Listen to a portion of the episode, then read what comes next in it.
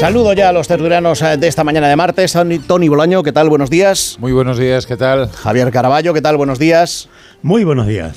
Y Paco Maruenda, ¿qué tal? Buenos días. buenos días, Rubén. Bueno, decía yo que hay que hablar de violencia machista porque es uno de estos asuntos que por desgracia estamos acostumbrados, es muy recurrente, cada vez que hay vacaciones pues se repunta el número de casos y, parece que, que nos acostumbramos a que sea así y que se quede así. Hay que recordarlo, hacía yo a las 7 de la mañana, que hace un año el Ministerio de, Igualdad puso en marcha lo que denominó comité de crisis para que en los meses en los que se detectaba un aumento de casos, un aumento mm, de asesinatos machistas por encima de la media, pues se pudiera estudiar a fondo cómo se habían podido proceder, eh, producir, cómo eh, se había protegido, si se había logrado eh, proteger a la víctima durante los últimos meses, si había denuncias, si no había denuncias, es decir, todo lo que las interioridades de cada uno de los casos y así tratar de, adelantarnos a que a nuevos, a nuevos asesinatos se aprobó ese comité de crisis, su creación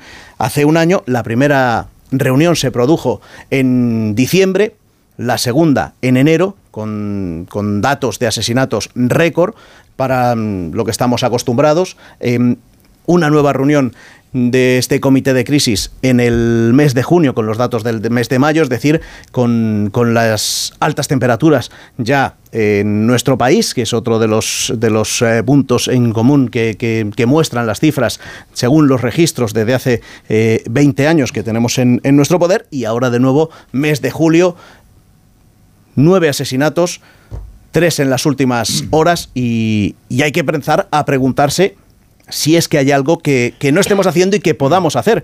Y por eso quería mm, contactar yo esta mañana con Miguel Lorente, que es el exdelegado del Gobierno contra la Violencia de Género, el primero que hubo, que es forense, que es profesor de Medicina Legal de la Universidad de Granada y que es un experto en lo que se hace y en lo que se puede seguir haciendo, o lo que falta hacer. Miguel, ¿qué tal? Buenos días.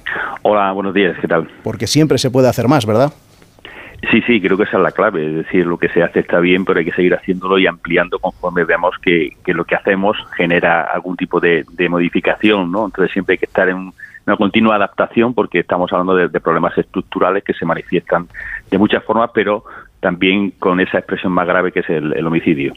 Claro, porque estamos hablando de que mm, esta cuarta reunión del Comité de Crisis es, es una iniciativa importante para, para buscar en detalle qué se ha podido producir o por qué se ha podido llegar a esta cifra, pero eh, las, las anteriores, eh, como recordaba, siempre se han producido en periodo estival o en periodo mm, en el que las buenas temperaturas pues eh, hacen indicar que hay una mayor relación en, en, la pareja o mayor conflicto y no sé si, si por ahí puede venir una de las, casas, de las causas y en lo que hay que ahondar.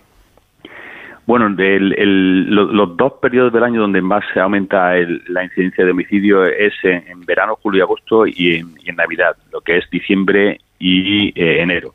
Eh, la, temperatura es un factor más, no es determinante, no es la causa, puesto que vemos que luego eh, el, tiempo donde más aumenta es precisamente en un periodo contrario, ¿no? donde donde se produce una disminución de las temperaturas. Lo que sí que es común en las dos fechas es ese cambio de rutinas, ese mayor tiempo de convivencia por el, efecto vacacional, eh, la modificación de los horarios, cuando no hay convivencia, el hecho de que al seguir, porque el agresor que, que piensa asesinar a la mujer lo que hace es un seguimiento, controlarla para saber dónde va, con quién va, todo eso se modifica en estas en estos periodos y por lo tanto eh, es el motivo que lleva al agresor a asesinar. Eh, en un caso cuando hay convivencia porque piensa que la va a perder y no lo admite y en el segundo caso cuando ya no hay convivencia porque quiere recuperarla y piensa que no lo va a hacer y por lo tanto lleva a cabo el homicidio.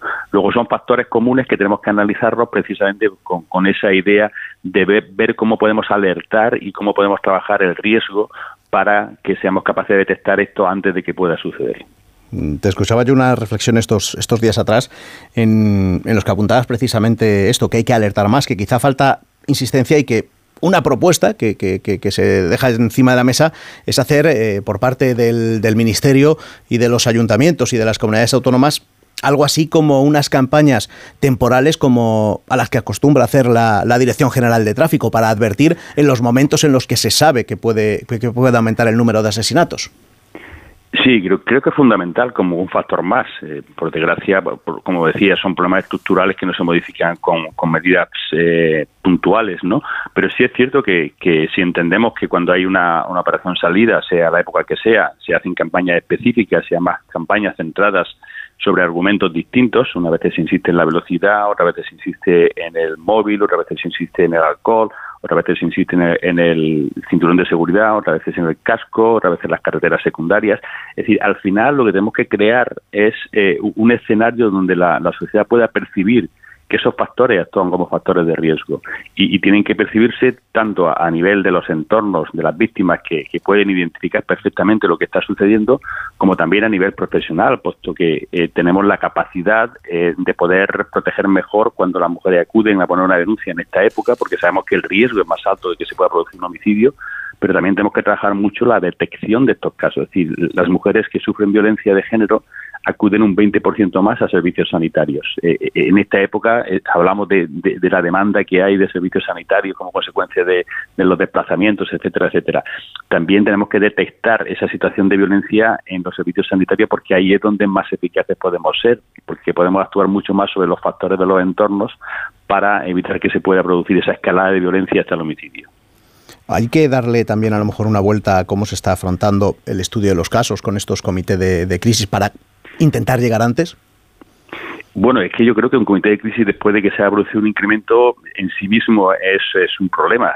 No, tiene sentido que se haga porque no estamos hablando de, casa, de causas eh, peculiares o particulares que hayan incidido en estas últimas semanas. Es decir, lo, lo, que ha pasado es lo mismo que va a pasar dentro de un periodo de tiempo porque sabemos que hay una acumulación de casos cada eh, X tiempo. No sabemos la constancia de, esa acumulación de casos, pero sabemos que se va a producir y cuando analizamos y se han analizado las situaciones que han llevado a que esa acumulación de casos, no vemos elementos específicos, concretos del momento eh, exacto de, esa acumulación para decir aquí es donde tenemos que actuar o esto es lo que no estamos teniendo en cuenta. Sabemos que hay esos factores eh, generales como es el periodo estival y el periodo vacacional de, de Navidad por esa alteración o modificación de la convivencia. Sabemos otra cosa muy importante que no se aborda lo suficiente, que cuando hay un caso la, posibilidad de que se produzca otro es más alta por ese, ese, ese refuerzo, no es un efecto imitación como muchas veces se habla, porque no es que surja la violencia de donde no hay violencia, pero el hombre que está pensando en asesinar a su mujer y ahora mismo, ahora mismo hay hombres que están pensando en asesinar a su mujer, cuando ven que otro lo ha hecho, se sienten reforzados en su idea. No es que surja la violencia de la, de la conciencia de que otro lo ha hecho, pero se ve reforzado y por lo tanto continúa en esa idea hacia adelante. Entonces, eso es un factor que también tenemos que abordarlo para poder eh, trabajarlo, así como todo lo que es eh, ese desarrollo de, protocolos, pero, pero no porque se hayan producido eh, una acumulación de casos puntuales. Es que esa situación tenemos que tenerla siempre para evitar que se produzca, no, no actuar cuando ya se han producido. Estudiando también los, los casos de los, de los últimos años, sí que se ve eh, cómo cuando antes era, eh, se suicidaba el, el, agresor, eso ha dejado de ser así, que en los últimos años pues la cifra de suicidios de los agresores, de los asesinos de su pareja, se ha reducido eh, en un porcentaje importante. ¿Esto por qué puede ser? Bueno, a mí es de los temas que más me preocupan porque son factores que demuestran cómo hay un cambio de actitud, un cambio de pensamiento social, ¿no? Muy relacionado precisamente con el negacionismo, ¿no? Hemos, bajado un poco la intensidad crítica ante la violencia de género, no, se niega por todo el mundo, pero sí se le quita importancia, no es para tanto, es que resulta que ahora todo es violencia, ¿no? Ese tipo de comentarios que se hacen que al final lo que ocurre es que se refuerza la construcción que lleva a entender que la violencia es normal, que es algo que se puede producir en algún momento.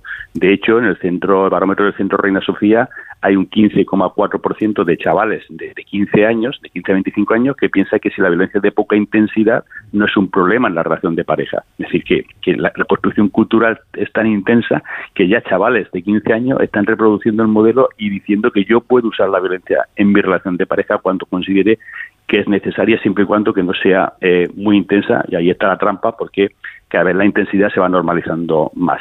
Bueno, pues cuando sobre, sobre todo eso se niega la violencia de género y se refuerza, por lo tanto, el mensaje de que no es tan grave y al mismo tiempo eh, se le hace eh, dudar a la víctima, a los entornos, se pierde confianza, pues todo eso hace que haya más dificultad en la denuncia y que ante la denuncia se responda menos. Entonces, cuando esa situación se percibe por parte del agresor, pues el agresor no, no, lleva a cabo el suicidio como una forma de salir de esa situación crítica que él genera por medio del homicidio. Es decir, cuando el agresor percibe que la sociedad es crítica, que rechaza, que no acepta, que no va a justificar la violencia, él prefiere, eh, hay algunos de ellos, alrededor de la media de un 22%, que prefieren, digamos, salir de esa situación, eh, pagar con su vida aquello que ellos han producido como, como daño, ¿no? Pero cuando percibe que la sociedad va a entender, eh, no que vaya a aceptar, pero vaya va a entender, va a justificar, va a minimizar, va a decir que es que ella lo se separó, es que ella lo había engañado con un amigo, cualquier cosa que pueda utilizar él como argumento para que eh, perciba él que la sociedad no lo va a, rechazar tanto, hace que no se suicide. Y es que el suicidio ha bajado eh, siete puntos si comparamos eh, eh, la situación de 2022 respecto a los cinco años previos, incluso en los homicidios de este año, en los de 2023 comparado a los de 2022 del mismo periodo, el, suicidio ha bajado también, se está en el centro de 16 puntos también y ha bajado siete puntos, ¿no? Entonces, eso demuestra que, no estamos entendiendo ni estamos y, que la sociedad está minimizando lo que es la gravedad de la violencia de género, porque también han aumentado los casos con, de homicidios con denuncia previa. Es decir, estamos, eh, bajando la, concienciación y estamos eh, protegiendo peor eh, como consecuencia, yo creo que en gran parte por el negacionismo, porque precisamente en el mes de este año en el que más han aumentado los homicidios, si comparamos la evolución de los, de los meses previos, más o menos han producido el mismo número de homicidios este año que el año pasado. Pero en julio no. En julio, eh, el año pasado se asesinaban a tres mujeres y este año se han asesinado a ocho mujeres. Son cinco más, que representan un 166% más. Justo en el periodo donde más se ha hablado de negacionismo, alrededor de las dos campañas electorales. Y eso también tenemos que tenerlo en cuenta. Le quería hacer una pregunta a mi compañero Javier Caramayo. Don Miguel, eh, muy buenos días. A ver, dos cuestiones. Eh, una de ellas eh, relacionada con esto que estaba diciendo últimamente, el negacionismo. Hay, muchos negacionistas y es algo que a mí me irrita especialmente, que, que cuando hablan de violencia machista, de violencia de género, eh, siempre lo vinculan con la inmigración y dan a entender que el mayor problema de la violencia de género en España es por la inmigración. Yo creo que esto no es así, pero me gustaría que usted lo pudiera refutar con datos concretos. Y la segunda cuestión, sobre algo que ha dicho usted que me, resulta muy inquietante. Ha dicho usted que cuando que hay en estos momentos personas que pueden estar pensando en asesinar a su pareja, a su mujer y que esos eh, asesinos potenciales, cuando oyen la noticia de otros asesinos, se ven reforzados. ¿Esto quiere decir que hacemos mal cuando le damos tanta difusión a los asesinatos? Muy bien, muchas gracias, Javier. Eh, con relación a la, inmigración, efectivamente es un argumento de quien no quiere aceptar la realidad de, la violencia de género.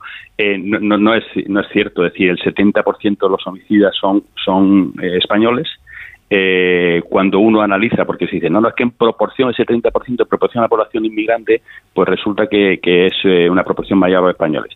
Efectivamente, eh, es una, proporción mayor, pero si analizamos la edad a la que se asesina, que es fundamentalmente de los 20 a los 45 años, resulta que la población extranjera está sobre representada como consecuencia de los factores que llevan a, a migrar, ¿no?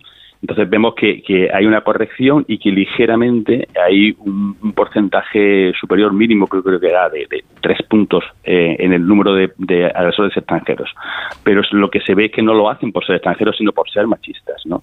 Y, entonces, eh, cuando vienen de países donde ese machismo es mucho más eh, estructural, mucho más arraigado, mucho más normalizado, pues se comportan como tales. Pero los españoles hacemos lo mismo, simplemente que estamos, es decir, que en la edad donde más se asesina hay menos españoles en proporción al número de extranjeros. Luego, los datos nos indican que la causa no es ser de un país diferente, sino ser machista y que cuando ser machista extranjero se puede asignar como cuando ser machista español y por lo tanto no hay elementos eh, estadísticos ni, ni, de análisis que nos indiquen que esto es un problema de personas extranjeras, sino que es un problema de quien tiene estructurado que la mujer es una propiedad, una posesión y que no está dispuesto a, a perderla o no a no recuperarla. Y con relación al tema de, la información, no, no, lo, es justo lo contrario. Precisamente lo que necesitamos es que haya mucha más conciencia sobre la realidad de la violencia de género. Pero lo que sí es cierto es que tenemos que estudiar cómo informar sobre la violencia de género. No, no pensar en no informar, sino todo lo contrario. Tenemos que informar mucho más. Pero tenemos que pensar si la información que estamos dando no está generando esa conciencia crítica, tenemos que mejorar la forma de, dar a cabo esa, esa situación que existe en la sociedad. Lo digo porque, por ejemplo, el año, hasta el año pasado, el porcentaje de, de personas que consideran la violencia de género entre los problemas principales, según el barómetro del CIS, pues es, fue el 0,8%. Es decir, si asesinar sistemáticamente, estructuralmente, cada año, no un año, sino cada año, de media a 60 mujeres, y eh, maltratar a unas 600.000, que es lo que nos recoge la macroencuesta, y si eso no es un problema grave para los españoles, quiere decir que, estamos en una realidad paralela. Porque si mataran a 60 taxistas, a 60 joyeros, a 60 personas de un solo grupo, de un mismo grupo que tuviera identificar, cada año y por nuevos hombres, porque no es una banda que esté escondida y que depende ataque, sino que son eh, hombres nuevos, 60 asesinos nuevos cada año que llevan a cabo los asesinatos, ¿no? Entonces, eso tenemos que conocerlo, tenemos que asumirlo, tenemos que entender que, que cada uno, cada una de nosotras tiene que hacer algo para acabar con esa situación. Y por lo tanto, eh, la manera de informar creo que sí tenemos que analizarla, planteárnosla, a, mandar un mensaje mucho más crítico con los, con los agresores, es decir, en lugar de decir una mujer ha sido asesinada en Utrera, decir un hombre asesinado en Utrera, para, para que entendamos que, que, no son accidentes, que no es un problema de las mujeres, sino que es un problema de los hombres que sufren las mujeres, ¿no? que generamos los hombres. Entonces, mientras que no tengamos esa conciencia crítica y, y, seamos mucho más intolerables, con, intolerantes con eh, el tema del negacionismo, pues yo creo que al final todo eso eh, está facilitando, como vemos además con datos, el que haya un distanciamiento, el que pensemos todavía como se piensa que son problemas circunstanciales de determinados hombres, de hombres extranjeros, de hombres con problemas con el alcohol, con problemas con la droga, con algún trastorno mental etcétera, etcétera. Entonces, creo que la información es la esencia y si España se diferencia en algo respecto a cualquier otro país del, planeta en el avance hacia la violencia de género es porque un día los medios de comunicación se preocuparon e hicieron suyo el, tema de la violencia de género. Tenemos que continuar en esa línea. Miguel Lorente, es delegado del Gobierno contra la Violencia de Género. Gracias por, por estar en más de uno esta mañana y por hablar de forma tan clara sobre la violencia y los asesinatos machistas. Gracias. Muchas gracias. Un abrazo un abrazo con esas reflexiones que hacía que, ha aumentado el número de casos de, asesinatos con denuncia previa, que ha bajado el número de suicidios en los últimos años y que se entiende como una especie de, justificación por parte de, la sociedad, o eso es lo que entienden los, los asesinatos, que habría que poner en marcha campañas similares, por ejemplo, a la que está poniendo la Dirección General de Tráfico, precisamente eh, cuando se sabe que van a aumentar los casos, es decir, sobre todo en periodo eh, de vacaciones, tanto en, Navidad como en, como en Semana Santa, como en, como en verano, que es cuando está demostrado que aumentan más el número de, asesinatos, y, asumir sobre todo asumir como sociedad que este es realmente un problema importante y sobre todo esto cómo, cómo podemos conseguirlo os quiero preguntar a vosotros Tony. A ver, a mí lo que más me ha preocupado de estos días, y realmente no tengo la bola de cristal para ver cómo afrontarlo, que de las ocho muertes de este mes de julio solamente había una denuncia. Entonces, claro, yo me planteo cómo puedes luchar contra esta situación, porque hay siete casos de estos ocho que desconoces. Con lo cual, no sé, se me hace, se me hace complicado, pero bueno, mm. estas situaciones, cuando decíais que los casos se intensificaban después del verano y después de las navidades, bueno, es el momento donde la convivencia pues es más más, eh, más eh, intensa ¿no? en, una, en una pareja, porque estás de vacaciones, convives durante todas las vacaciones, en Navidad son unos días donde pasas más tiempo con la pareja y bueno, y hay situaciones que revientan, pero claro, revientan y ¿cómo las puedes prever? O sea, yo tengo ahí esa duda, no tengo ni idea cómo las puedes prever. Insisto, de ocho muertes, una sola denuncia. Cuando hay denuncia, y luego hemos visto que hay muchas veces que, la gestión de esa denuncia se hace con los pies eh, mm, y acaba con el asesinato de la, de la mujer, pero bueno, eh, en los otros siete, ¿cómo lo haces? Y luego el, el exdelegado de violencia de género ha hecho mucho hincapié en el tema de cultura. Pues aquí en este país tenemos un problema. Hay un partido que niega la violencia de género. Niega la violencia de género y justifica ¿eh? bueno, pues estos datos que nos decía, ¿no? Que el 15% de los chavales dice, hombre, eh, si hay algo de violencia eh, es que seguramente se lo merece. Hombre, esto realmente es un, es un drama y una situación que es difícil de, de contrarrestar. Y campaña solo, Rubén, tengo yo mis dudas. Bueno, es una propuesta más que está sobre, sobre la mesa y que suma. Vamos a ver, que violencia de género hay y es un tema grave, que hay micromachismo, machismo, pero por cierto, no solo en España, ¿eh? es decir, en los países nórdicos es mucho peor que aquí, mucho mm. peor, ¿no? Entonces, el exdelegado socialista, ¿eh? insisto, socialista, ¿eh? Sí, sí, claro, porque era un secretario de Estado, es decir, que no estamos hablando de un experto apolítico, sino que una persona con una trayectoria muy conocida en, el terreno, en ese terreno, cuyas opiniones son tan legítimas como las de cualquiera, ahora pues lo convierte esto en un problema problema de que es Vox. Es decir, Vox es el responsable de, la, de este crecimiento. No, por favor, ¿eh? por favor, no digamos chorradas. ¿no? Es que llega un momento que es bastante cansino. ¿no? Yo no soy sospechoso, me veo muy mal con los de Vox. Y además, en el tema de la violencia machista, yo digo violencia machista, violencia de género, efectivamente, que hay una posición de superioridad por parte de algunos hombres que, utilizando su fuerza, pues matan o, o, tratan mal o torturan, etcétera, etcétera. ¿no? Pero por favor, no lo politicemos todo. Es que, claro, ya llega un momento que es muy cansino no es la culpa es, Vox. Sí, sí, ha dicho que el negacionismo. No, no, no, no, ha dicho, repite, repite, repite repitamos lo que ha dicho, buscamos el corte, negacionismo. El negacionismo es la lo ha vinculado con los suicidios. Sí, sí, no, no. Con lo, no, no, no, lo, lo ha vinculado con los suicidios y el repunte. De, de, los asesinos. No, no, no, no. Escúchalo, ¿Y, qué, ¿y qué tiene que ver el suicidio? ¿Qué, bueno, tiene que ver el suicidio, por favor? simplemente estoy diciendo que no ha dicho lo que tú estás diciendo. Él ha vinculado el eh, que, que porque Rubén le preguntado por qué hay menos asesinos que se suicidan. y él lo ha vinculado con los meses en los que hay un repunte del discurso de negacionismo. Que eso será discutible o no, pero no ha dicho que haya más asesinatos de mujer.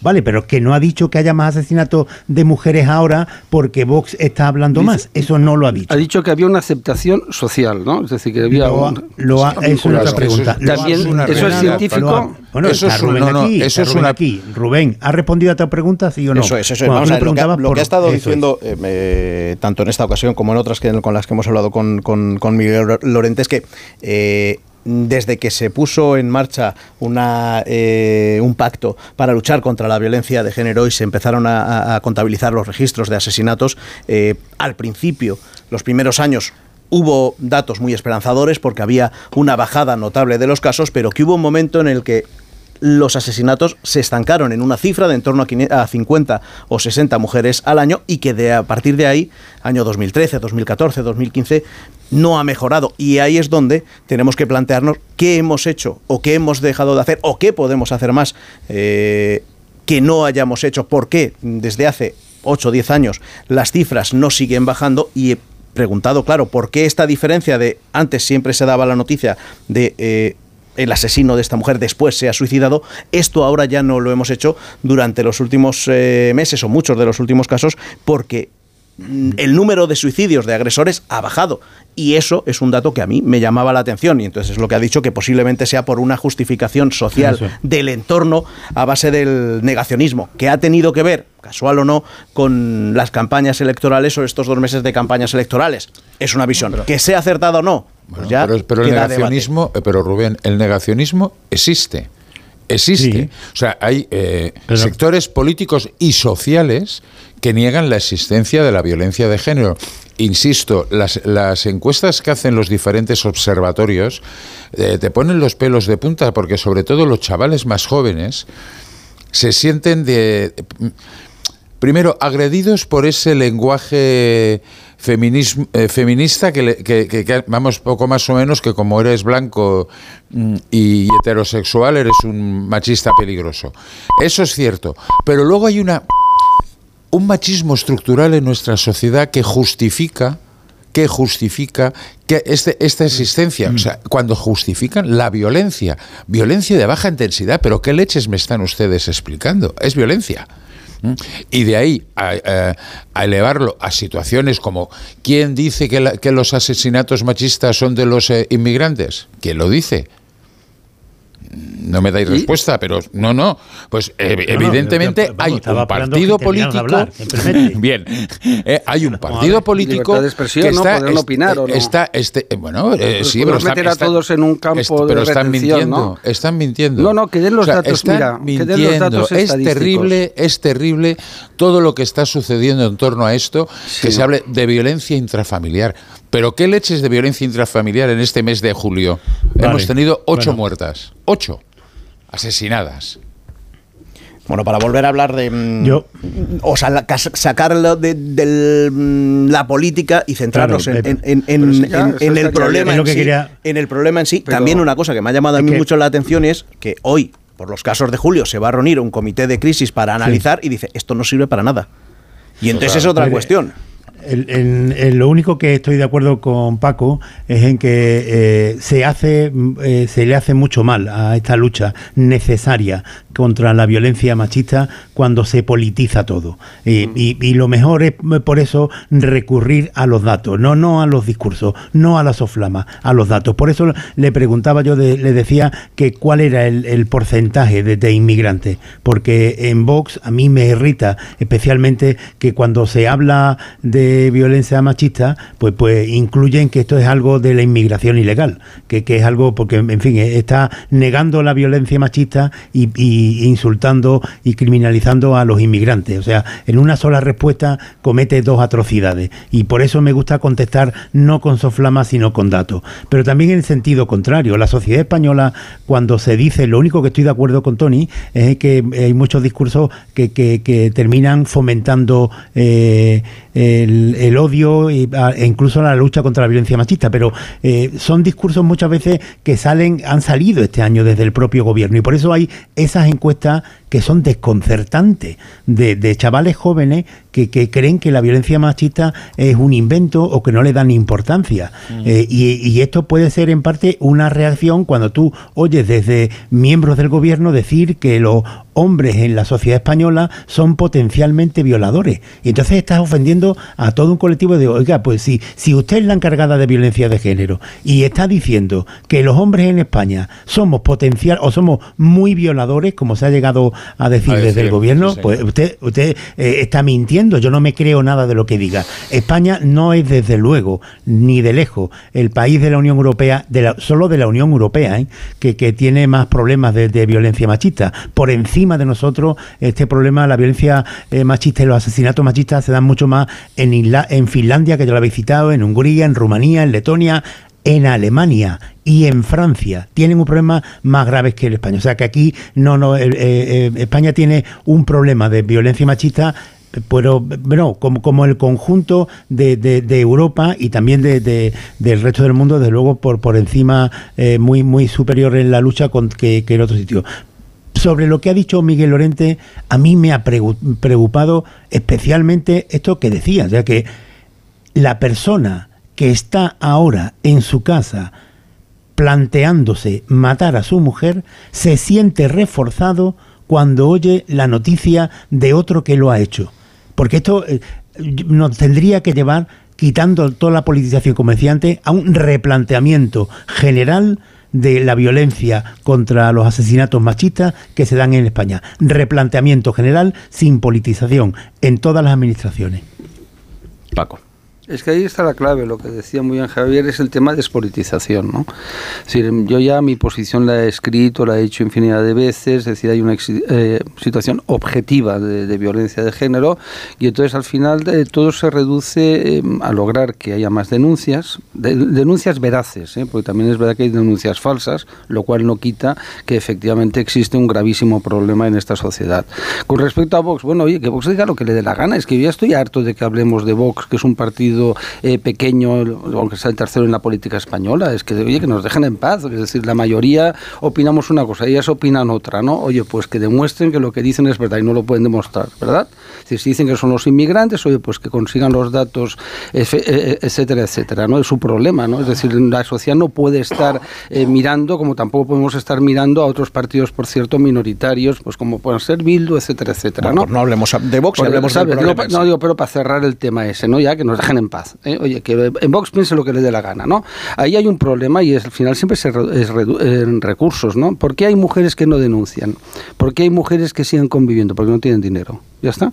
Es decir, entonces, o destinamos mayor, yo lo he tenido modestamente siempre muy claro, aparte de la labor educativa. ¿eh? Es decir, que eso es lo que hay que hacer. Eh, todos hemos publicado además reportajes de cómo es el sexo que ve la gente joven, hombres y mujeres, por cierto, ¿no? Eh, qué tipo de relaciones de dependencia, etcétera, etcétera, y se genera, ¿no? Es decir, que está, pues eso, como se dice la palabra, empotrado, ¿no? Es decir, oye, empotrador, ¿no? Eso me contaba hace poco alguien, ¿no?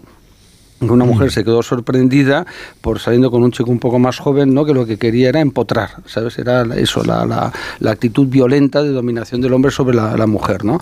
Cambiarla, yo ayer estaba viendo pues una, una película, ¿no? La batalla de Inglaterra, un antiguo. ¿Cuál es la posición de la mujer en esa película histórica sobre la Segunda Guerra Mundial? Pues es una es un papel de mujer sirviente, ¿no?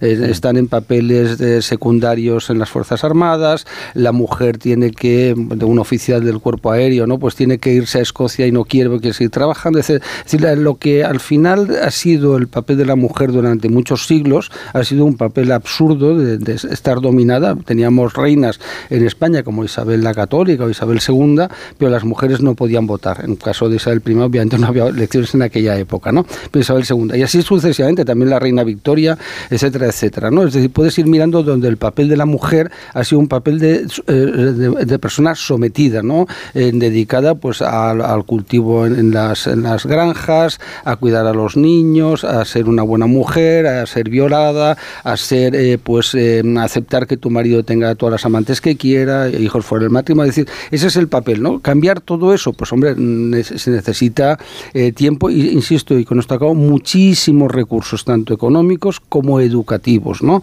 De los colegios y, claro, las familias. Tony, por cerrar ya el asunto.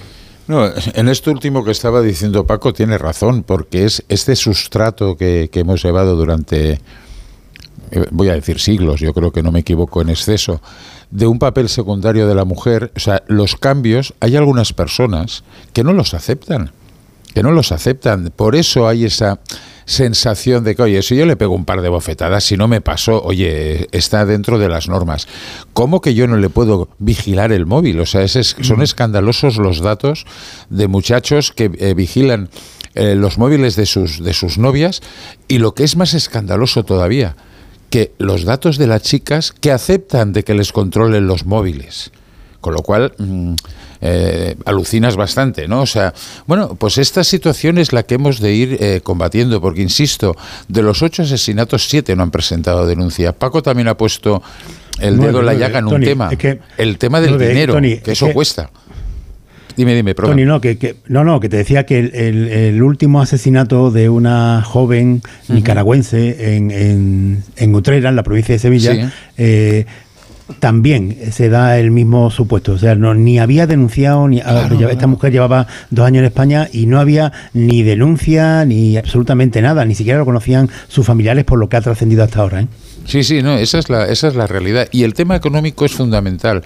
Muchas mujeres no dan el paso porque... Eh, se les cae el mundo encima porque intentar la separación, primero por las relaciones internas de esa pareja y segundo por la cuestión económica, pues todo se pone difícil. Por eso yo ponía en cuestión de que solo la idea de hacer una campaña, no sé yo si es lo suficiente para intentar poder ver detrás de la... O sea, no, cuando no hay denuncia, o sea, esa, esa situación que casi es...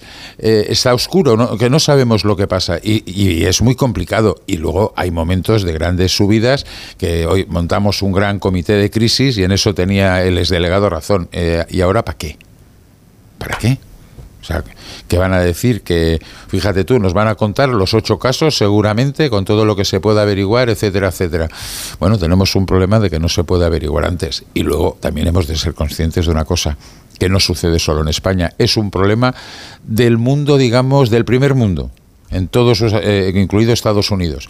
Bueno, eh, y en Europa pues no puede ser menos. Y algunos países pues realmente han sido bastante, bastante sorpresivos, porque en el norte de Europa, fijaros que se empieza a descubrir esta situación por sus escritores.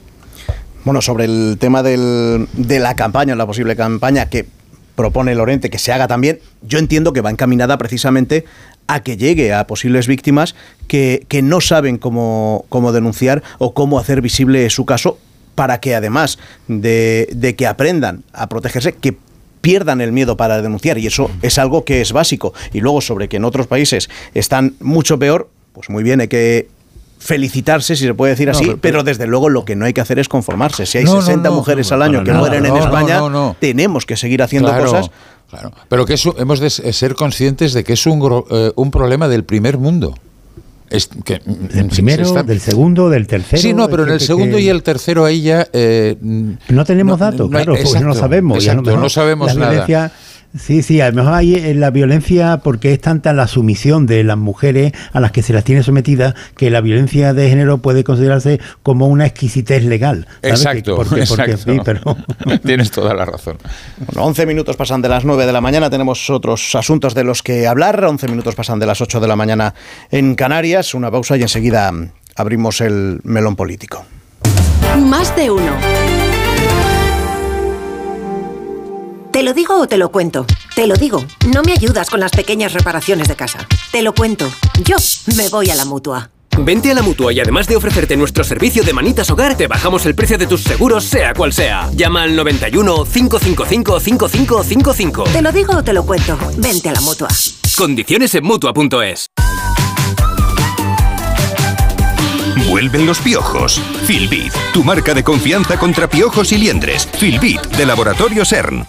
¿Sabes lo que son los HADAS? Son esos sistemas de ayuda a la conducción como los avisos de colisión, de salida de carril o de ángulo muerto, entre otros, que tanto te ayudan a mantener la seguridad de tu vehículo. Si tu coche tiene HADAS, es decir, asistentes de conducción, cámbiate a línea directa y te premiamos con un precio imbatible. Llama o directo a lineadirecta.com. El valor de ser directo. Cuando Elena abrió su paquete de Amazon, sintió mariposas en el estómago. Tecnología de cocción rápida, en modo grill. Y con esa air fryer, Elena consiguió cumplir sus sueños culinarios por un precio de rechupete. Cinco estrellas de Elena. Productos estrella a precios estrella. Empieza a buscar en Amazon hoy mismo. Dani, amigo, muy top el chiringuito que me recomendaste. Muchas gracias. María, ¿cómo me estoy acordando de ti? Estamos haciendo la ruta que nos pasaste y nos está encantando. Mil gracias, eres un solete. Todos tenemos un amigo o amiga solete que sabe los mejores sitios, planes y rutas. Y si te descargas la app Guía Repsol, el solete eres tú. Descárgatela ahora y podrás ganar un plan solete de hasta 100 euros para ti y quien tú quieras. Guía Repsol, conectamos los mejores planes contigo. Hay que ver lo agosto que se está en la playa, ¿eh? Qué agosto sentarte a leer un libro debajo de la sombrilla mientras te da la brisa. Y lo agostito que se queda uno después de pegarse un baño y tumbarse en la toalla. Te quedas... ¡Buah! Agostísimo. Este 5 de agosto, sorteo extraordinario de agosto de Lotería Nacional con 105 millones en premios. Como te toque, te vas a quedar agostito, agostito. Loterías te recuerda que juegues con responsabilidad y solo si eres mayor de edad.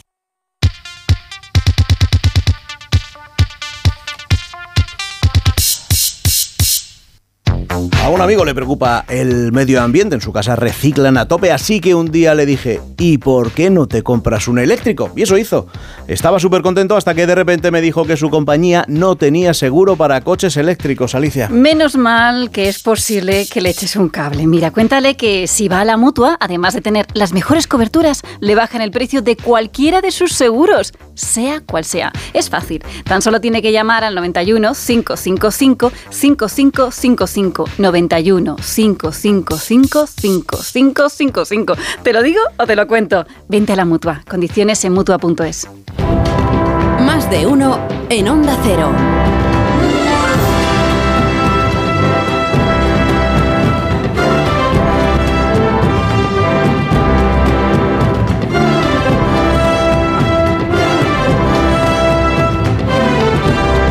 Tertulia más de uno con Javier Caraballo, con Paco Maruenda, con Tony Bolaño. Decía que hay que abrir el, melón político, porque para eso están ahí pues en las sedes de los principales partidos echando cuentas a ver cuántos diputados puede arañar uno, cuántos diputados puede arañar otro. Para, para intentar pasar la, la, investidura con la novedad de la jornada de ayer, de que esa aparición eh, vía redes sociales de Pedro Sánchez parece indicar que se va a presentar él también a una a una investidura o que eso se va, a proponer al rey cuando hable con los líderes de los grupos parlamentarios y que ya no esperaría, o eso hay que suponer, porque claro, como no admitió preguntas, eh, porque era un vídeo grabado, difundido, como digo, en redes sociales, pues no va a esperar a que sea fijo el que se presente y se cueza, como se suele decir en el Congreso, viendo esa soledad que era lo que parecía que era hasta ahora la estrategia del Partido Socialista. Da un paso al frente eh, Pedro Sánchez y podemos encontrarnos con el panorama de que, de que a partir del 17 de agosto, cuarta semana de este mes, lo que tengamos no sea uno, sino dos candidatos a una investidura y un papelón para, para el rey, Javier. A ver, es que a mí me parece bien que, que, Pedro Sánchez pues, baraje sus opciones para presidir el gobierno en la próxima legislatura y evitar un bloqueo. Eso me parece bien. Pero en lo que a mi juicio se está equivocando de forma muy peligrosa eh, Pedro Sánchez es en su deber de, eh, de demócrata, de líder democrático. En, democracia las formas son fundamentales, las formas son principios fundamentales y la obligación primera de un demócrata es reconocer a quien ha ganado unas elecciones. Y, en fin, eh, el 23 de julio, pues hay muchas interpretaciones. Yo creo que quien consiguió sus dos objetivos fundamentales fue Pedro Sánchez, líder del Partido Socialista. No lo consiguió el Partido Popular. Pedro Sánchez consiguió que eh, Feijó no pudiera eh, gobernar ni solo ni con la ayuda de Vox y que además no pueda encontrar apoyos parlamentarios suficientes en, el Congreso de los Diputados. Esos son esos que eran los dos objetivos fundamentales de Pedro Sánchez, los consiguió en las elecciones. Pero quien la ganó fue Alberto Núñez Feijo. Y esto no se puede olvidar. Esto no lo puede olvidar un demócrata. Con lo cual, Pedro Sánchez ahora no puede actuar como si la sesión de investidura de Alberto Núñez Feijó fuera una interrupción en sus planes de permanecer al frente del gobierno, porque, eh, en fin, está ignorando a, media España que votó en esas elecciones a favor de Alberto Núñez Feijóo. Su obligación como demócrata es permitir que quien ganó las elecciones, después de felicitarlos por ganar las elecciones, intente formar gobierno y cuando se vea que no tiene los apoyos suficientes como líder del segundo partido más votado en España, presentar su alternativa y si sale adelante eh, comenzar la legislatura. Pero no se puede saltar los pasos ignorando que ganó las elecciones Alberto Núñez Feijóo porque ese no es el comportamiento de un demócrata. Tony. Yo voy a discrepar contigo, Javier, eh, porque un líder democrático es el que tiene la mayoría de votos en el Congreso de los Diputados o en una asamblea regional. Yo, que soy poco sospechoso de ser partidario de PP y Vox, los gobiernos regionales que se han constituido en este país son plenamente democráticos, me gusten o no me gusten, plenamente democráticos. Y en algunos casos no había una mayoría, como en muchos ayuntamientos, en 52 para ser exactos, o sea que había ganado el Partido Socialista y el Partido Popular se, se eh, movió, sus, movió, sus contactos para conseguir mayorías alternativas. ¿Te gusta? No, pero es legítimo. Pero eso ha pasado en la historia de este país. En el 19 pasó en varias comunidades, Madrid, eh, el, Ayuntamiento y Comunidad, en Andalucía, en la primera eh, investidura de Moreno Bonilla.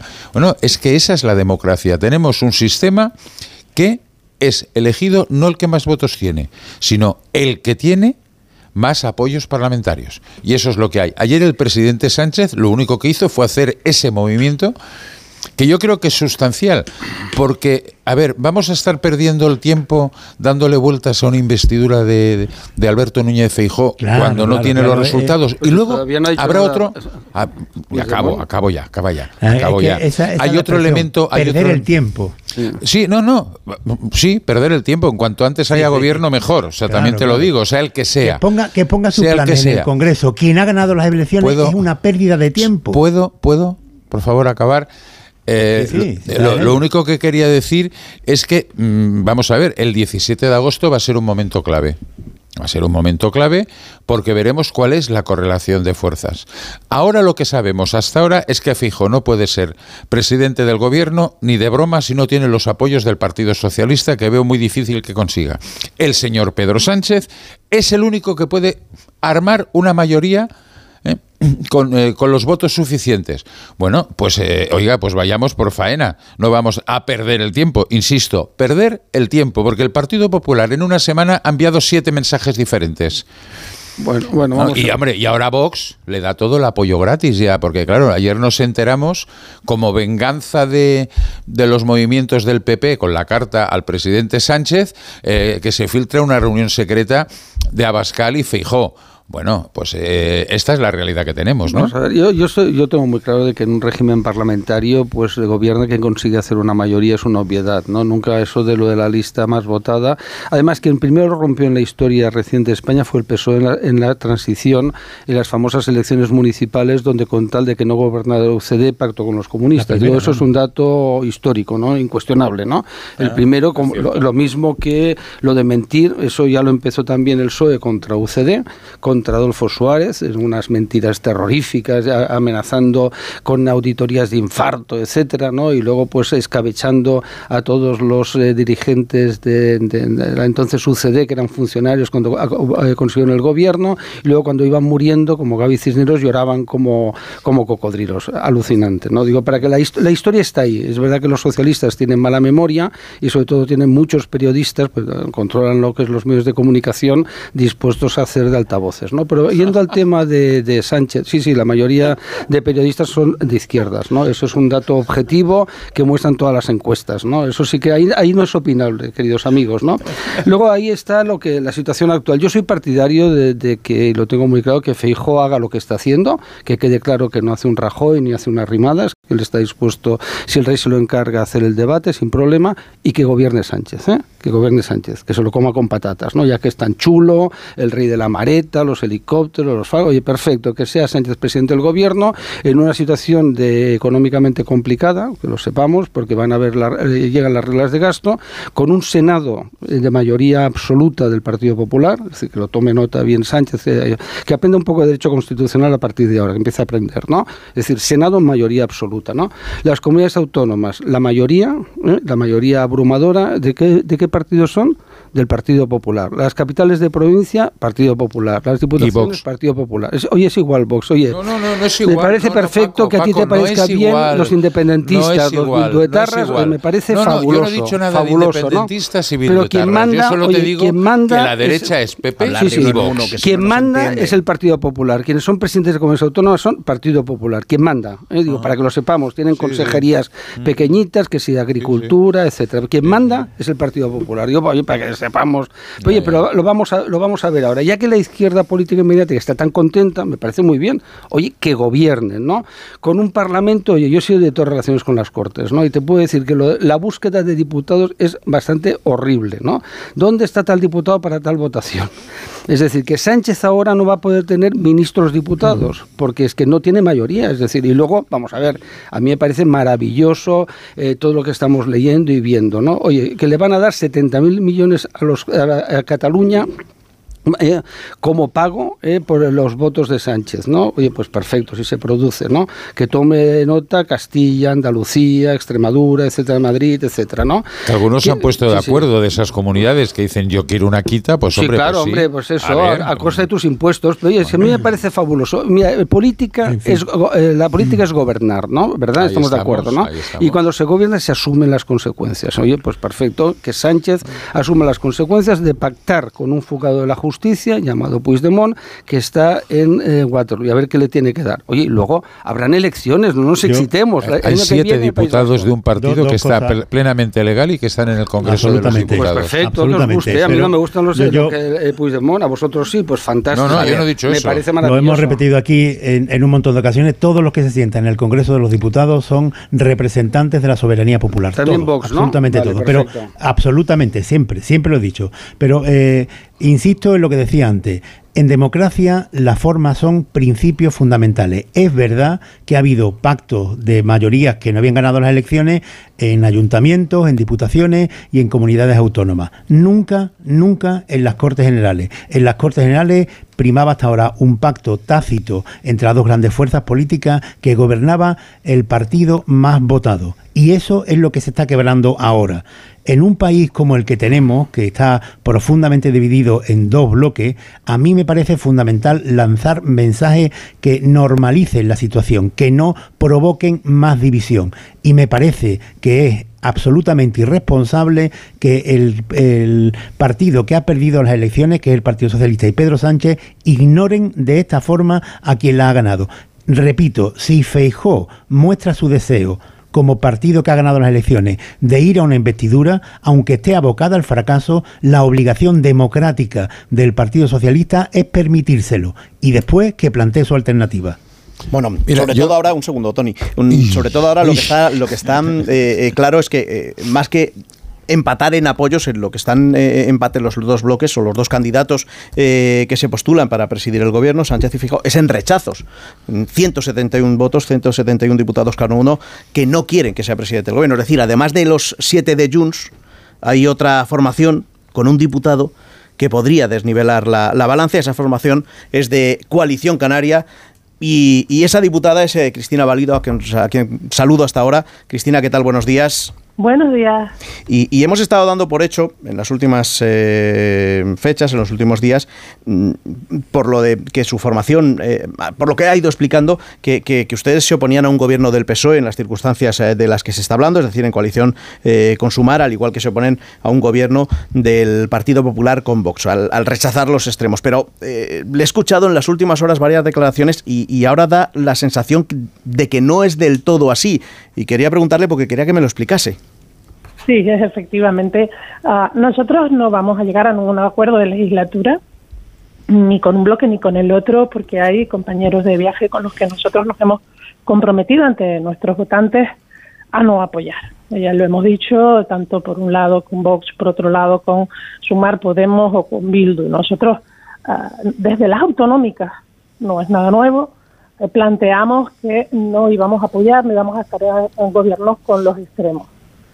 Cuestión diferente es que el escenario endiablado en el que estamos y la eh, posibilidad de ser decisivos para evitar un bloqueo y una repetición de elecciones que nos parece que no es lo deseable en tanto que eh, tener al país seis meses más en una situación de incertidumbre para repetir unas elecciones y encontrarnos a lo mejor con un resultado similar, abre una posibilidad de hablar y cuando digo hablar es hablar de acuerdo puntual de investidura, bien con el señor Feijó si consigue eh, los números necesarios, bien con el señor Sánchez, de forma individual, bilateral y solo con estos partidos y solo en un acuerdo puntual para contribuir de manera, entendemos, responsable a desbloquear la situación.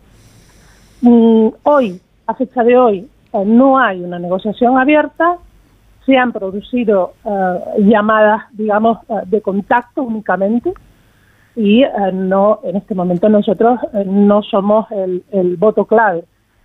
Hay que esperar, entiendo que hay negociaciones mm, pendientes primero de las que depende que seamos el voto clave.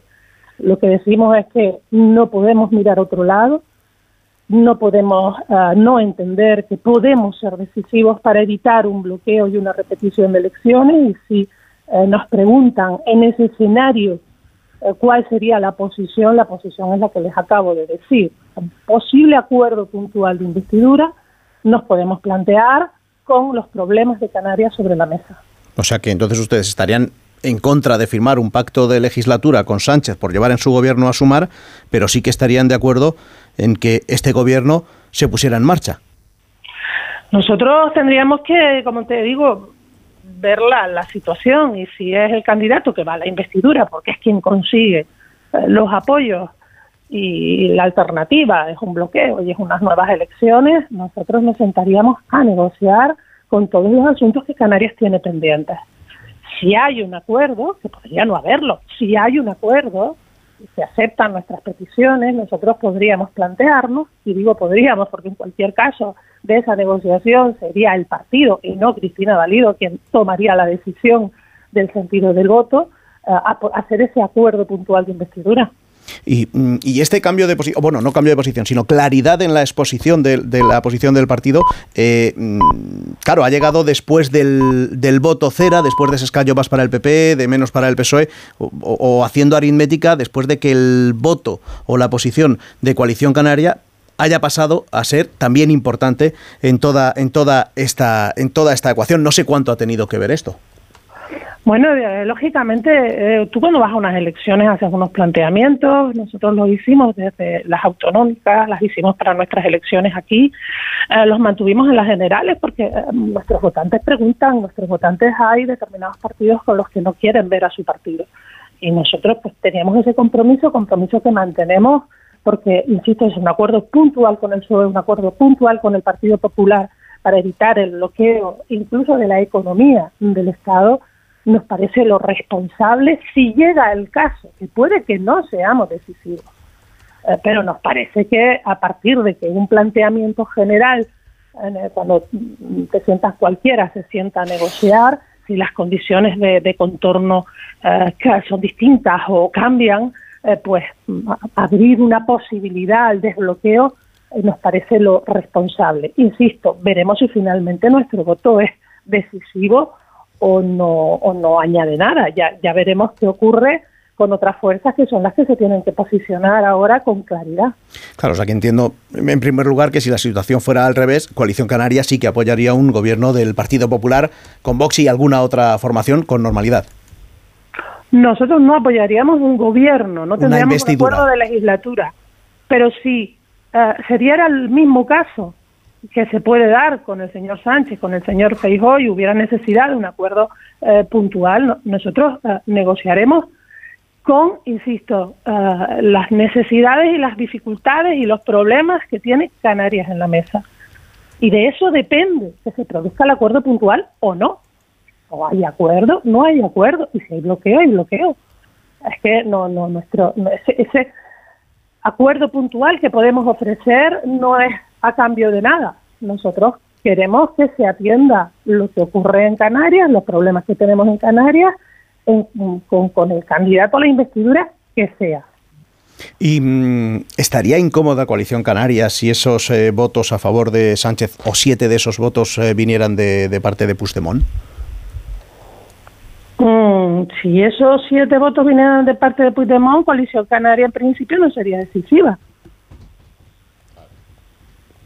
Entiendo que no, no, seríamos decisivos y eh, no, no, no estaríamos en la tesitura de plantear a nuestra organización, que además es un paso previo, esta posibilidad de un acuerdo puntual, porque no, no, no seríamos decisivos y bueno, la, negociación probablemente variaría. No sé si Sánchez o, o o cualquiera que quiera ir a la legislatura si no somos decisivos, no sé si están dispuestos a comprometerse con Canarias de igual manera. La historia nos dice que los compromisos y la sensibilidad con Canarias han sido siempre proporcionales a la necesidad que han tenido nuestros votos.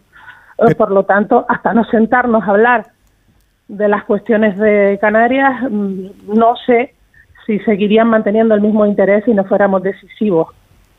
Pero llegado el punto de la negociación, si ustedes sí que votan y sí que apoyan y votan afirmativamente ese gobierno, quien pasaría a ser innecesario, tanto en cuanto no tendría que votar a favor, sino bastaría la abstención, sería Junts. Bueno, nosotros, insisto, tenemos que ver el escenario completo, tenemos que escuchar a Junts, ver qué hace y a partir de ahí eh, nuestra organización decidirá cuál es, cuál es la posición, si, bueno, pues si, si no está cómodo eh, o si está cómodo, qué es lo que negociamos, si está por encima lo que conseguimos para Canarias y mantenemos el apoyo puntual o no. Eh, son decisiones que en este momento nosotros no podemos tomar porque mm, yo quiero insistir, es que no, tenemos más que dos llamadas de contacto. Se están negociando con otros grupos intentando sumar cuando sumen verán eh, si somos decisivos, entiendo que entonces querrán negociar y estaremos en disposición de poder contestar a preguntas que en este momento no podemos responder. Y llegado el caso, ¿el gobierno del señor Clavijo correría peligro en coalición con eh, Coalición Canaria y Partido Popular en las islas? nosotros no lo queremos. Si finalmente el señor Feijóo no acude a la investidura o no tiene posibilidades de salir en la eh, investidura, eh, y es el señor Sánchez y lo que negociamos es lo que Canarias necesita. Mire, no es la primera vez que ocurre. Nosotros hemos gobernado con el PSOE en Canarias y hemos llegado a importantes acuerdos económicos eh, teniendo un consejero de Hacienda eh, del PSOE con el Partido Popular, con Montoro y con Rajoy, pero también al revés. No, yo creo que casi que lo raro en nuestra historia reciente eh, ha sido que, gobernara, gobernáramos nosotros aquí con el mismo país, eh, con el mismo eh, partido que estaba gobernando en España, ¿no? Eso pues, prácticamente no se nos ha dado, casi siempre hemos ido con los partidos cambiados. O sea que se puede descartar eh, ante cualquier escenario que pudiera haber un, cambio de socio de gobierno por parte de Coalición Canaria, teniendo en cuenta que, quien ganó las elecciones en, las islas fue el Partido Socialista, segundo fue Coalición Canaria y tercero el Partido Popular. O sea, ese escenario está completamente descartado. Pase lo completamente, que completamente descartado, nunca hay nada. Pero nosotros no, eh, no vemos que tenga que haber eh, mayor problema en, tanto en cuanto el señor Feijóo no consigue los apoyos eh, para la legislatura, eh, nosotros teniendo un voto que es decisivo, eh, cualquiera puede entender que Coalición Canaria tiene un compromiso con los canarios y tiene que hablar, tiene que negociar, tiene que intentar. Otra cosa después es que el acuerdo no sea suficiente, pero no creo que sea motivo de ruptura. Cristina Valido, diputada por Coalición Canaria. Por cierto, ¿se ha pasado ya usted por el Congreso para presentar sus credenciales y recoger el, maletín de diputada? ¿O esperará una pues que se acerque el día 16? No, pues no, porque bueno, ah, con esto del recuento del voto exterior, todo se ha retrasado un poco y la credencial no me la entregan hasta hoy a última hora, con lo cual, ah, como muy pronto iré mañana, si hoy tengo la credencial. Ah, y si no, pasado mañana. En fin, todo dependerá también de los aviones. Estamos en verano y Canarias está muy solicitada. espero poder viajar mañana. Vamos a ver si todo, todo sale como está planeado. De acuerdo, pues eh, aquí le esperamos y enhorabuena por su eh, nuevo cargo como diputada en el Congreso. Cristina Válido, diputada de Coalición Canaria, muchas gracias por estar en más de uno. Muchas gracias a ustedes quería hablar con ella precisamente por esta posición y porque mm, teniendo en cuenta los bloques empate a rechazos de, los posibles eh, candidatos, pues también habría que, ver la posición de Coalición Canaria, porque claro, en una, en una situación de 171 a 171, depende de lo que diga Junts, pues Coalición Canaria sería o no necesaria. Es decir, primero hay que esperar a que hable Puigdemont. Si Puigdemont dice que de ninguna manera apoya, el siguiente paso de Pedro Sánchez sería acudir a, Coalición Canaria, que hay que recordar gobierna en las islas con el Partido Popular, Tony. Pero mm, yo creo que vamos un poco deprisa a la hora de plantear los, los temas. Yo creo que con la declaración de ayer de Pedro Sánchez mm, no se cierra eh, las puertas de que pueda pasar absolutamente de todo. Primero, el 17 de agosto eh, todos están jugando sus bazas. Hoy leemos en la prensa que el Partido Popular también las está jugando para intentar eh, controlar la mesa del Congreso, que además como son votaciones complejas, pues siempre como haya un error eh, puede pasar absolutamente de todo. Pero bueno, eh, ¿qué ha hecho el Partido Socialista en estos movimientos? ¿Qué es lo único que se está negociando ahora? Que Esquerra y Junts puedan dar el apoyo a, a la candidata o candidato, aunque todo parece indicar que será Meritxell Batet, presidenta del Congreso, y controlar la mesa del Congreso. ¿Cómo lo están haciendo? Bueno, pues eh, ni Esquerra ni Junts tienen grupo parlamentario. Entonces, bueno, eh, tendremos, eh, volveremos a ver una, una, película de diputado cedido para, para que haya ese, ese grupo parlamentario y ese diputado cedido será del Partido Socialista. A partir de ese momento empezarán las negociaciones, de verdad. Ahora hay negociaciones. Yo creo que estrictamente no se pueden llamar negociaciones. Lo que ha sido, lo que hemos tenido estos días, y esta mañana me hacía gracia cuando decías que en Coyure se iba a Puigdemont de vacaciones, bueno, en Coyure hay teléfono también, eh, parece ser que, es primer mundo. Y las llamadas de teléfono funcionarán. Eso es lo que te ha extrañado. Yo no, hecho, trabajar, gracia trabajar en un sitio y como lo como, tal como lo has planteado, ¿no? Eh, vamos a ver, eso em, se, están manteniendo contactos, son contactos eh, desde el PSC, desde el PSOE, no desde Moncloa de momento, no desde Moncloa de momento, o al menos eso nos, nos cuentan, y, pero no se está entrando en la negociación. Fijaros, desde mi punto de vista, creo que Esquerra tiene más prisa.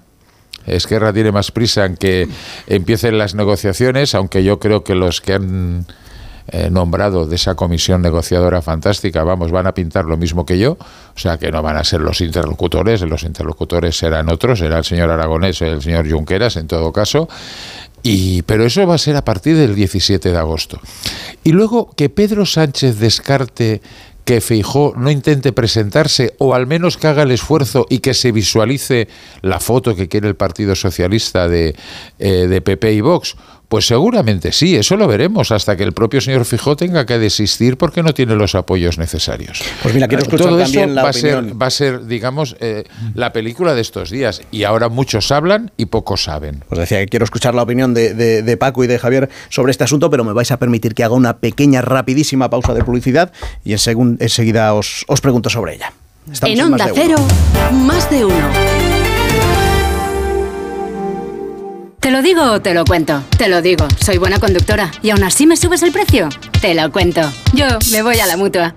Vente a la mutua con cualquiera de tus seguros. Te bajamos su precio, sea cual sea. Llama al 91 555 5555. 91 555 5555. Te lo digo o te lo cuento. Vente a la mutua. Condiciones en mutua.es.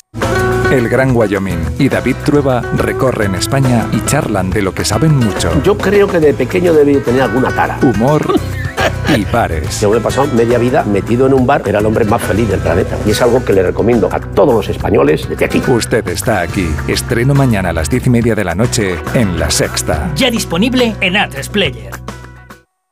Nuevo Electro 3 en el corte inglés. Tres días con un 15% de descuento en las mejores marcas de electrónica: Samsung, LG, JBL, Asus, Canon, Motorola, Oppo. El televisor que quieres. El móvil que te gusta. El portátil que necesitas. Nuevo Electro 3. 15% en las mejores marcas de electrónica. Solo hasta el miércoles 2 en tienda web y app del corte inglés. Entonces, ¿con la alarma nos podemos quedar tranquilos aunque solo vengamos de vacaciones? Eso es, aunque sea una segunda vivienda. Si se detecta cualquier cosa, nosotros recibimos las señales y las imágenes. Y sobre todo, la policía también podría comprobarlas, e incluso desalojar la casa. Y con la app puedes ver tu casa cuando quieras. Y si es necesario, viene un vigilante a ver si está todo bien. Este verano, protege tu hogar frente a robos y ocupaciones con la alarma de Securitas Direct. Llama ahora al 900-272-272. La vida es como un libro y cada capítulo es una nueva oportunidad de empezar de cero y vivir algo que nunca hubieras imaginado. Sea cual sea tu próximo capítulo, lo importante es que lo hagas realidad. Porque dentro de una vida hay muchas vidas y en Cofidis llevamos 30 años ayudándote a vivirlas todas. Entra en cofidis.es y cuenta con nosotros. El nuevo Samsung Galaxy Z Flip 5 puede ser extraordinario o... Extraordinariamente extraordinario. Con unos auriculares inalámbricos Buds 2 Pro de regalo... Solo en Samsung.com. Seleccionando uno de los colores exclusivos. Solo en Samsung.com. Doble almacenamiento. Nuevo Galaxy Z Flip 5. Consulta condiciones. ¿Dónde? En Samsung.com. Con la Copa del Rey, Palma se convierte en la capital mundial de la vela. Descubre Palma los 365 días del año. Ayuntamiento de Palma, Mallorca.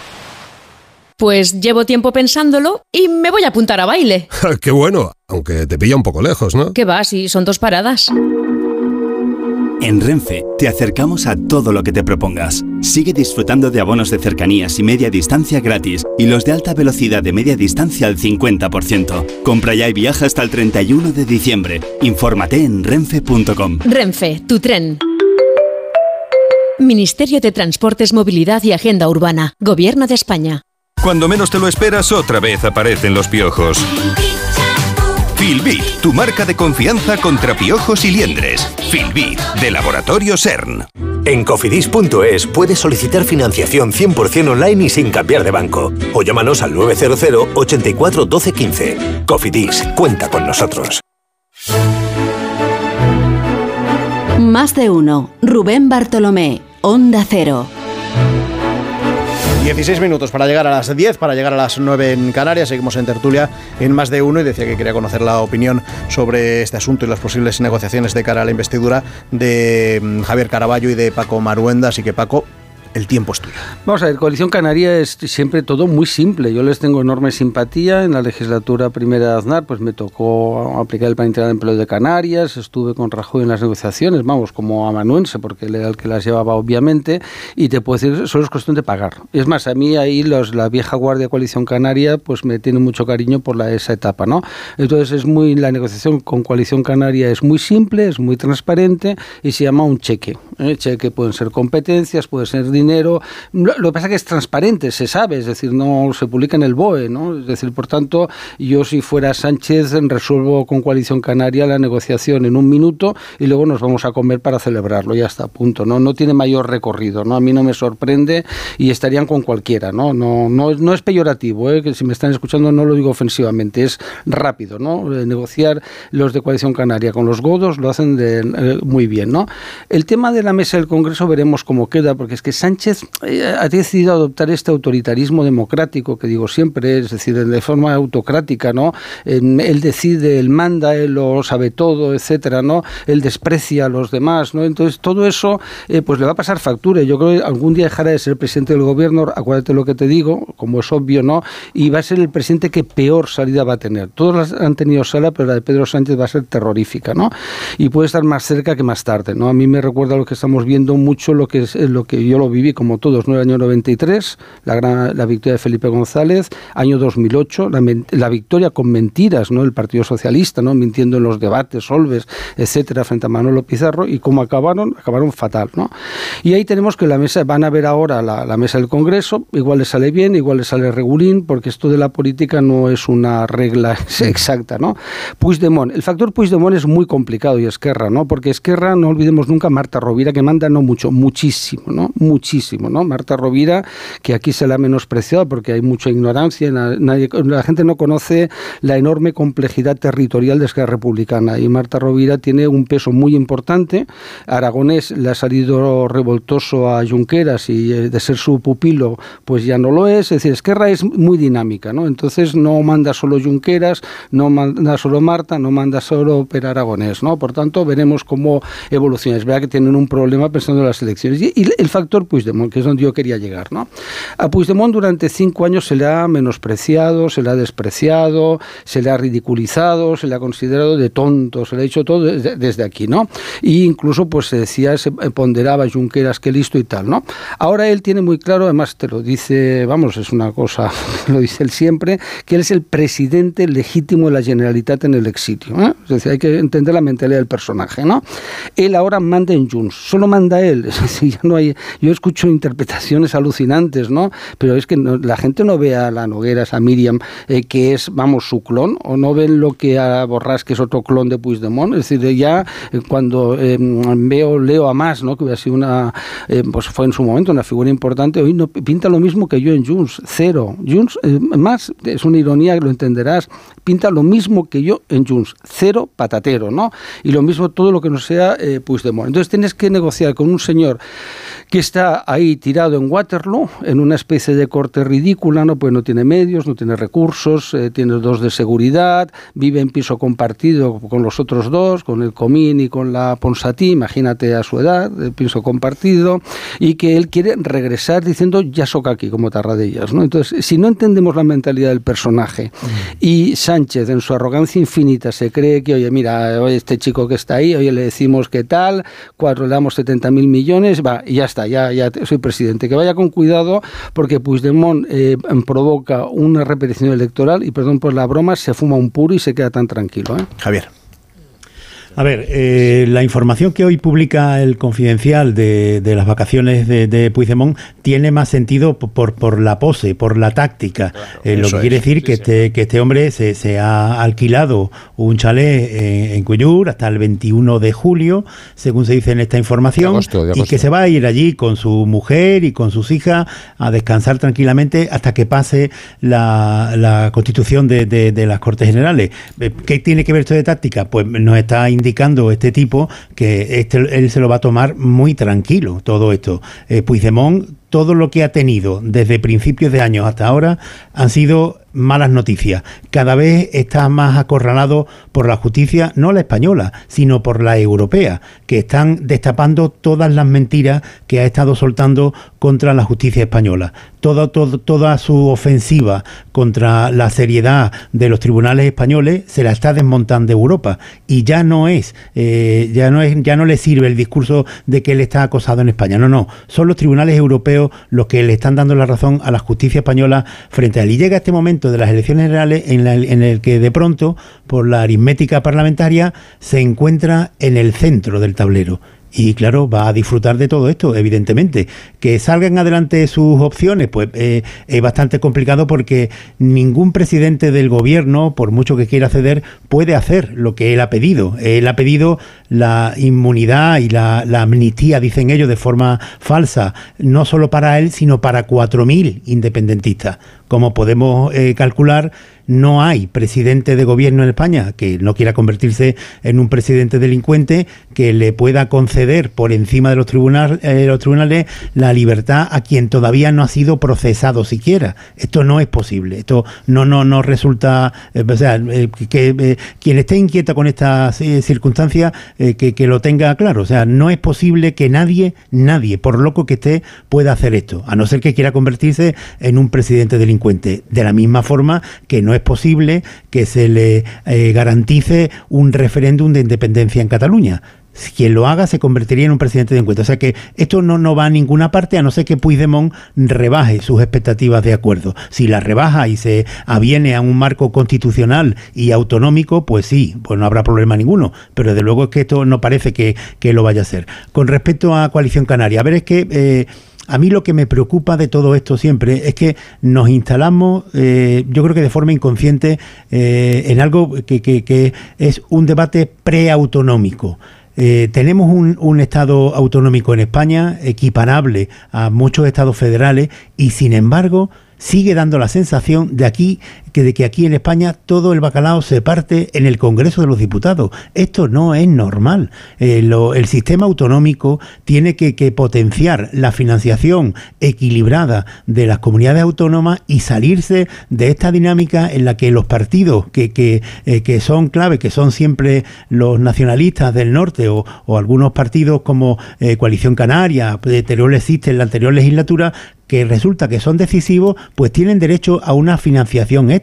Esto es una barbaridad que atenta contra el Estado autonómico y deberíamos de ponernos de acuerdo en que esto no puede seguir así. Hay una, anomalía que yo siempre defino como anomalía, anomalía democrática en España, que es que los nacionalismos sean los que hagan de bisagra y la conclusión, o sea, la, degeneración máxima es esta de que eh, eh, se dé la sensación de que el Estado autonómico, bueno, está ahí, pero que lo importante es tener, eh, si, si, Cataluña quiere pintar, si Canarias quiere pintar, si quiere pintar Castilla y León o Extremadura, o lo importante es que tenga un partido nacionalista en las Cortes. Esto eh, eh, está dañando gravemente el concepto de la España autonómica. Tony. si me deja, Robin, solo, solo un apunte. Incluso dos te dejo. Fijaros que en el tema de la financiación autonómica, que antes Paco decía, esto es el cheque y tal, pero como abrir una negociación sobre un nuevo modelo de financiación autonómica será un carajal y ni, vamos, ni Sánchez ni Fijó estarán dispuestos a hacerlo. Fijaros que la vía de la quita de los fondos del, del FLA puede ser la, vía para que todas las comunidades autónomas cojan un respiro. Mm, y eso está encima de la mesa. Puigdemont sigue planteando eh, amnistía y autodeterminación, pero ya con la boca pequeña. Porque si no, los contactos que ha hecho con el mundo empresarial catalán, los contactos que se han hecho, insisto, con el Partido Socialista, todavía informales, que haya jugado la misma táctica que Pedro Sánchez. Yo me voy de vacaciones porque no tengo prisa, porque los que tienen prisa son sus compañeros, son los de Esquerra Republicana que están eh, con los nervios de punta porque se la están jugando y en serio. Una repetición electoral a los dos partidos nacionalistas catalanes no les interesa en exceso, incluido a Junts, que sus arcas están más que maltrechas. Además han perdido todo el poder institucional excepto la Diputación de, de Girona y han perdido incluso el Ayuntamiento de Girona. Con lo cual el, el escenario que se está abriendo es variopinto. Yo creo que Antonio Ortúzar, en la entrevista que dio ayer al país, puso, puso un poco el, el objetivo que podría ser de todos, ¿no? Un modelo de Estado a 10 o 20 años, porque aparte de la España centralista, hay otras. Con lo cual, la izquierda tendrá que tomar nota de todo esto y, y, tirar para, para adelante, porque España una y no 51 es otra cosa.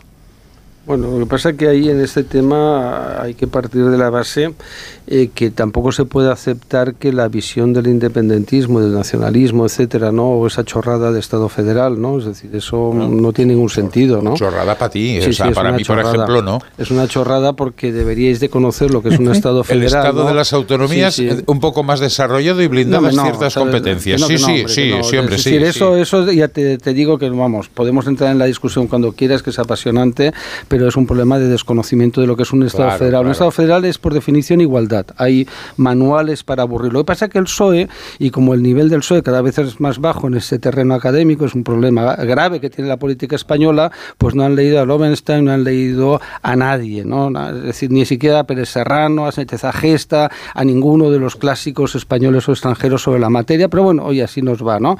El federalismo, insisto, es igualdad, ¿no? Y esa idea de, de soberanía originaria de la Constitución de Estados Unidos o de Alemania, impuesta, por cierto, por los aliados, no tiene parangón. Y además pensar que eso, de cambiarnos de nombre, iba a complacer a los independentistas es vivir en una galaxia paralela. Bueno, pues hasta aquí, hasta aquí el debate y la tertulia de hoy en, en más de uno. Ya el del modelo de Estado que tendremos eh, en 10 o 20 años, pues lo dejamos 100 para años. otra tertulia porque tenemos ahí mucho más, mucho más y mucho más tiempo del que hablar. Pero ya está aquí Alice y como os habéis portado muy bien, nos va a regalar otros Callahan. Venga, uno para cada uno, ¿vale? Un par. Vamos con ello. Mira, los Callahan son los mejores zapatos del mercado. No vas a tener ningún problema. Se van a adaptar perfectamente a tus pies. ¿Por qué? Porque son los Callahan Adaptation. Disfruta caminando con la calidad, por supuesto, la tecnología que tienen los expertos artesanos de nuestro país. Están a la venta en las mejores zapaterías y en la web callahan.es. Tecnología, diseño y confort a buen precio.